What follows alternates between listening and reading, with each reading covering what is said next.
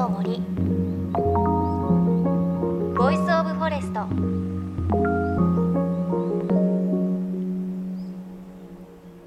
おはようございます。高橋万里恵です。9月も半ばということで東京では本当はこのくらいの時期が目黒のさんま祭りなんですよね。ただ今年はコロナの影響で中止ということでねしかもサンマねお値段ちょっと高めですよね。で同じお魚つながりであの先日お仕事で福島県の松川浦というところでヒラメ釣りをしてきました。港から30分くらい沖に出たところでヒラメ釣りをしたんですがまあよく釣れました。本当にたくさん釣れて。ただ松川浦の漁港から出た船のルールとしては釣ったヒラメが50センチ以下だとリリースになってしまって私もね4匹ぐらい釣ったんですが3匹ぐらいが測ったら48センチぐらい だったんですね。それでも大きいんですけれどリリースされてしまい1匹だけ60センチくらいの大物をね釣り上げたのでお持ち帰りしました。ただね60センチのヒラメを釣るのってすごい体力で、まあ、リールを右手で巻いて左手で釣り竿をこう持ち上げては下ろし持ち上げは下ろしをやっていたら今2日ぐらい経ったんですけどもうね髪の毛をかき上げるのも痛いぐらい左手が上がらないんですよね。ただ福島の常磐ものと言われるヒラメねすぐにお作りにしてポン酢と柚子胡椒でいただいたんですが脂が乗っていて味が濃くて本当に美味しかったです。まあ、本当に釣りがご趣味の方福島県相馬市松川浦本当におすすめなのでよかったらヒラメ釣り行ってほしいなというふうに思います。本当によく釣れます。さあ JFN38 曲を結んでお送りします。命の森 Voice of Forest。今週も先週に引き続き水中写真家中村征夫さんのインタビューです。新刊中村征夫の写真絵本サンゴと生きる。中村さんが撮影した沖縄ケラマ諸島のサンゴの生態をサンゴに住み着く小さなカニを主人公にしてお子さんにも本当に分かりやすく伝えてくれている本なんですが本当に写真が綺麗で見てるだけでも癒されますしあとは大人でもあそうなんだなるほどなと思うことがたくさん書かれています。でこの中には中村さんが初めて撮影に成功したという貴重なシーンが入っているんです。でそれ何かというとサンゴの喧嘩シーンなんです。どういうことなんでしょうか？続きをお聞きください。あと伊子さんこの本の、はい、あの大きなテーマがサンゴ同士の戦い？あはい。これはどういうことですか？サンゴがね、うん石のように動かないと思うじゃないですか、はい、じっと見ててもほとんど 全く動かないです。で夜になるともう一つの顔があって、はい、サンゴっていうのは成長の早いサンゴと成長の遅いサンゴがいるの、ええ、テーブルサンゴとか枝サンゴってよく知ってるでしょ、はい、綺麗だよね。綺麗ですね。一番綺麗かもしれないね、まるで本当テーブルみたいでそテーブルサンゴをこれから海行った時によく上から見てごらんサンゴの喧嘩の跡がはっきりわかる。え、サンゴの喧嘩？周りテーブルサンゴ2メートル、1メートル、2メートル、3メートルぐらいになります。そのサンゴの端っこの方がギュッといぐれてる。かけたように、そこの下には必ず成長の遅いサンゴがポコンとある。はいはい。丸いあの農サンゴとかいう、はい、あとキクメイシとかっていうサンゴ。これは成長が遅くて。1年間に数ミリしか伸びない、えー、テーブルサンゴは1年間10センチぐらい伸びる。そんな大きくなるんですね。どんどん成長していくと、はいはい、下にいたサンゴの上を覆ってしまう、えーえー、そうすると光合成ができなくて下にいるサンゴは死んでしまうんです、はい、餌もらえなくて植物プランクトンか。ら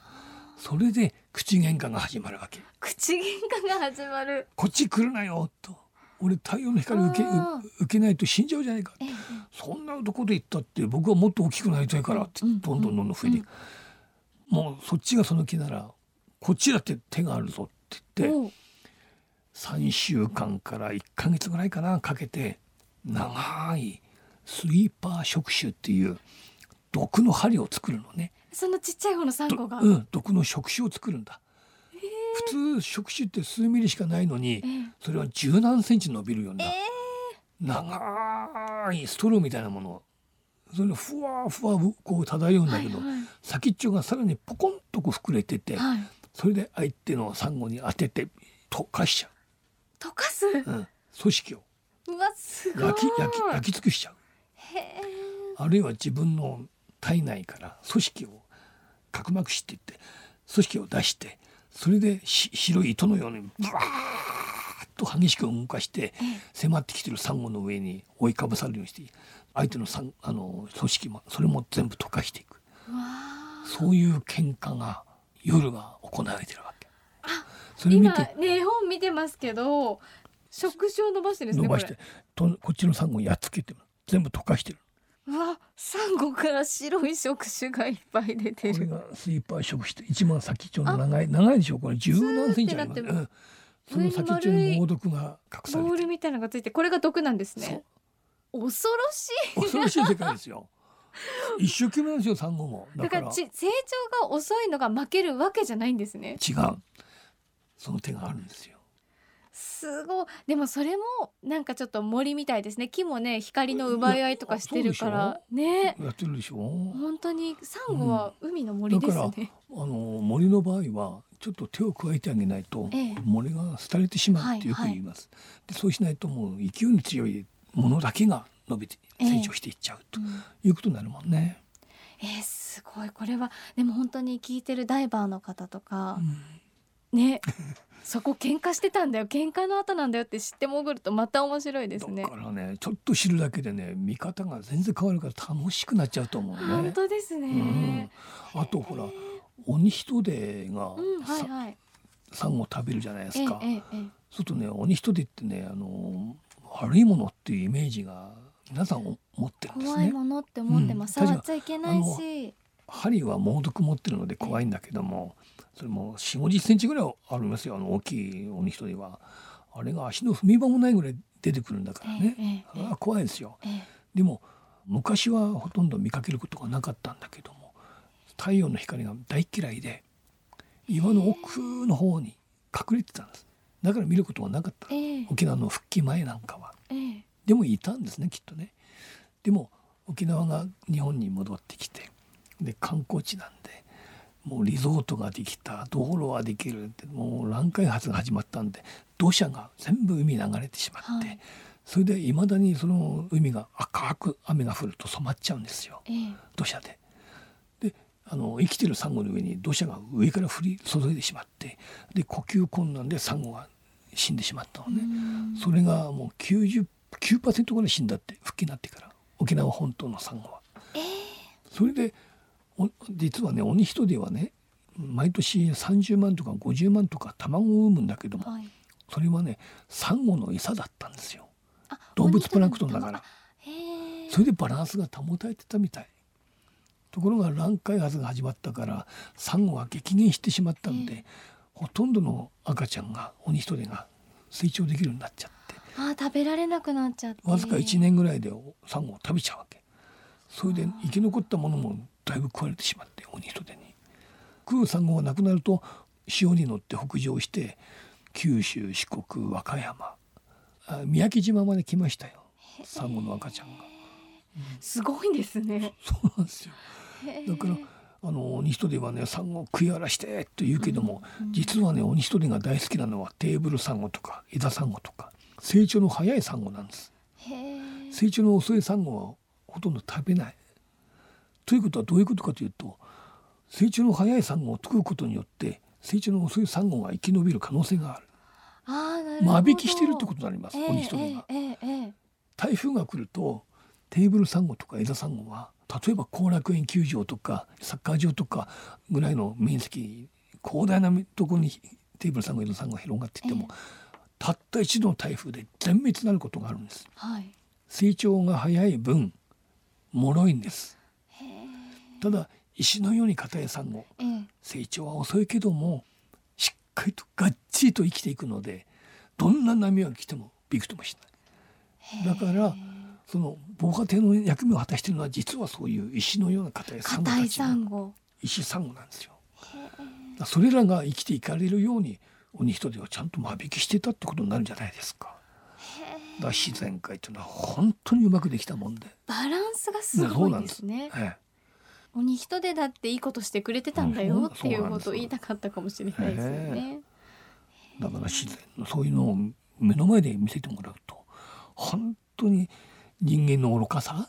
と自然界の生き物たちどの生き物も無駄な生き物は一つもないっていうことで